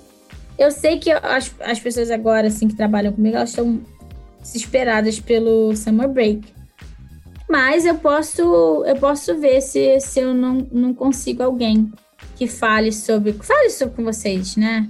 Uhum. Sobre essa questão indígena, fale sobre essa diferenciação. Mas Isso. aí vocês vão poder conseguir explorar mais coisas sobre essa questão indígena, como é ser uhum. indígena. Então, mas eu posso ver sim, porque eu tenho muitos, muitos contatos aqui de, de pessoas indígenas. É que legal. Já vamos, então, inclusive, posso... assistir o filme também. Nós vamos aqui estudar para ficar letrado aqui. Com certeza. É, assim, é, é, até bom por essa questão mesmo de coisas que você não vê, né? Porque às vezes a pessoa é uhum. ignorante, mas porque ela não sabe mesmo, né? Por Exato. exemplo, essa questão do Inuk e do, e do Inuit, né? E, e o Angry Inuk, Inuk é um nome para provocar. Porque vocês vão ver que a cultura deles é muito pacífica. É pacífica que dói. Então falar que eles são angry é tipo, é uma coisa, é um backlash muito colonial, porque eles são pessoas extremamente gentis, extremamente pacíficas, extremamente respeitadoras. Só que eles estão sendo extremamente prejudicados por causa dessas leis que são feitas de cima para baixo. E essas pessoas que não têm nenhuma noção do que essas comunidades vivem, né? Que tem que comprar um Doritos a 7 dólares, a 10 dólares, tem que ficar comendo essas porcarias lá no norte, né? É, não podem caçar, enfim, e não podem vender né, suas peles, porque eles estão inseridos dentro desse uhum. capitalismo, né? uhum. né? Eles foram inseridos. E, e, e, ninguém se conhece na né, cultura deles, as necessidades deles, a questão do suicídio, né? É, nessas comunidades que é muito alta. Então, e vocês sabem, né, que tra trabalho lá, né, trabalho como professor, trabalho como enfermeira, trabalho que seja público, são muito bem pagos lá, né? Porque ninguém quer viver nessas comunidades lá no, no norte. Então, é muito, muito legal também conhecer essa, essa, é, essa parte do Canadá, né? Que não é uma parte que geralmente as pessoas querem migrar. Sim. E o Indian Horse, eu acho que o Indian Horse é uma lição, assim. Assim, toma, eu só, só tô dando um warning, porque assim, vocês vão ficar putos depois, sabe? Vão ficar bem uhum. putos, vão ficar bem sentidos, porque é um filme forte. Mas é um filme muito necessário. Precisamos. Precisamos assistir. Olha aí, tá vendo? A gente falando aqui de coisas assim simples, ela traz um negócio bem profundo pra realmente. Quem disse que é, que é minha feijoada simples? Vocês já Co... sabem o que tinha lá? Né? Adorei. Thaís, que alegria de receber aqui. Sério, foi um presente enorme ter você aqui com a gente hoje, assim, muita, muita conversa boa, muita informação necessária, que a gente nem, nem esperava tanto, assim, quando você me passou todo a sua, o seu background, eu já senti assim, olha, vai ser forte, mas foi além do que, do que Nossa, eu tô, imaginava. Tô, tô feliz. Olha, eu, eu foi, foi, juntou a fome com a vontade de comer, né, Camila? Tem um livro aqui de história que é muito legal, que se chama Destinies.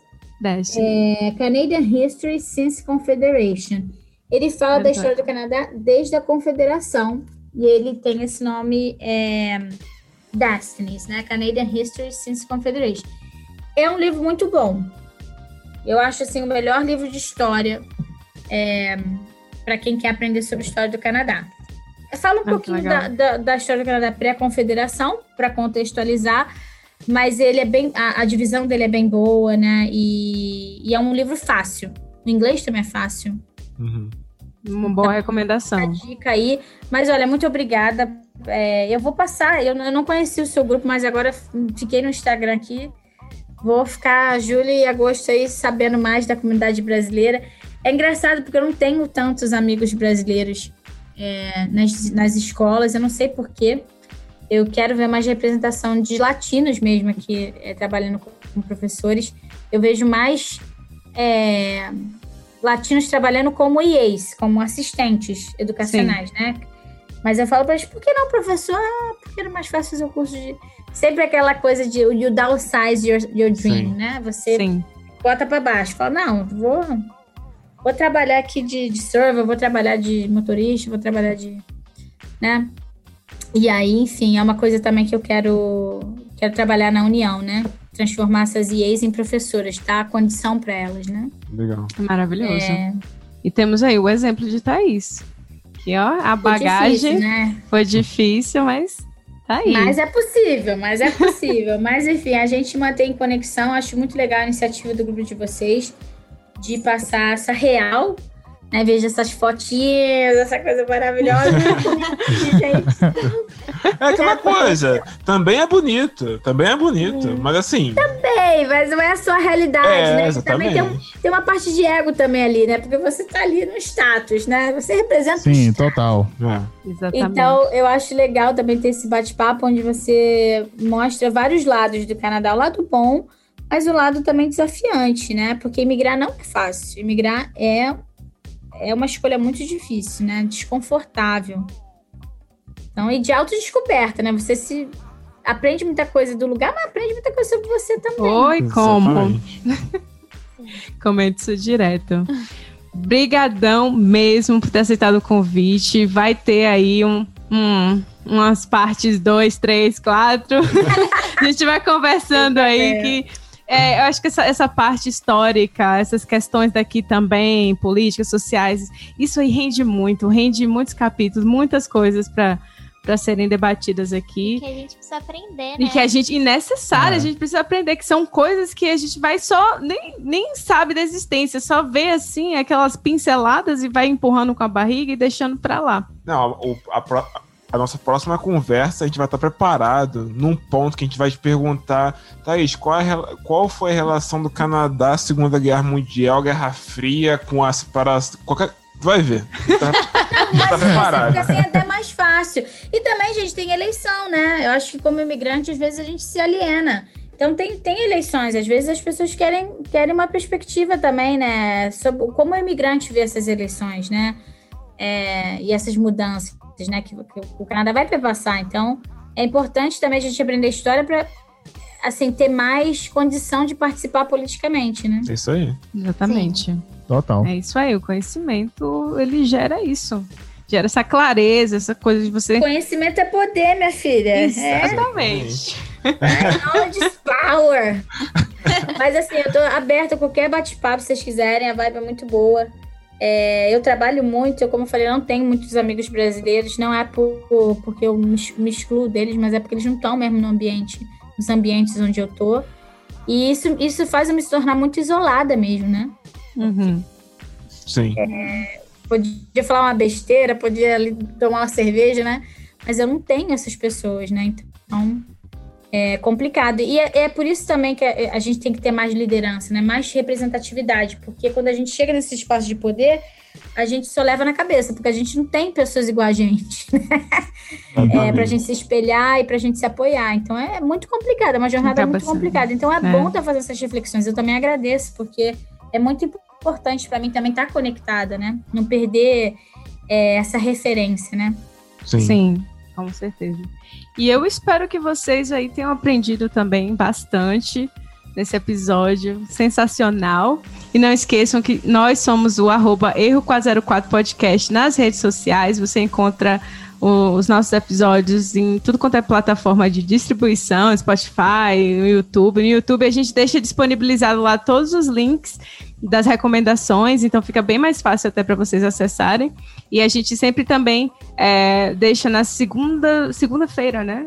na segunda, segunda-feira, logo depois que a gente solta o episódio, a gente deixa lá na nossa página do Instagram para vocês conferirem aí é, esses links também. Thaís, mais uma vez, muito obrigada por ter aceitado o convite. Tenha um excelente resto de domingo aí, um vinhozinho para relaxar antes do, do é trabalho é aí. Ainda é cedo. Essa é a vantagem, tá lá uma hora a menos. E é isso, pessoal. Um cheiro e até o próximo episódio. Tchau. Até a próxima. Tchau. tchau, tchau. Tchau pra vocês. Tchau, Thaís. Prazer, hein? Se quando vem me visitar, hein? Muito tá obrigada. Com certeza. A casa tá aberta aqui também. Exatamente. Pode deixar, vamos fazer uma revolução aí. Isso. Vamos, vamos, Thaís. Beleza, foi Maravilhoso. Tchau. tchau, Thaís. Tchau, tchau. Um beijo. Beijo.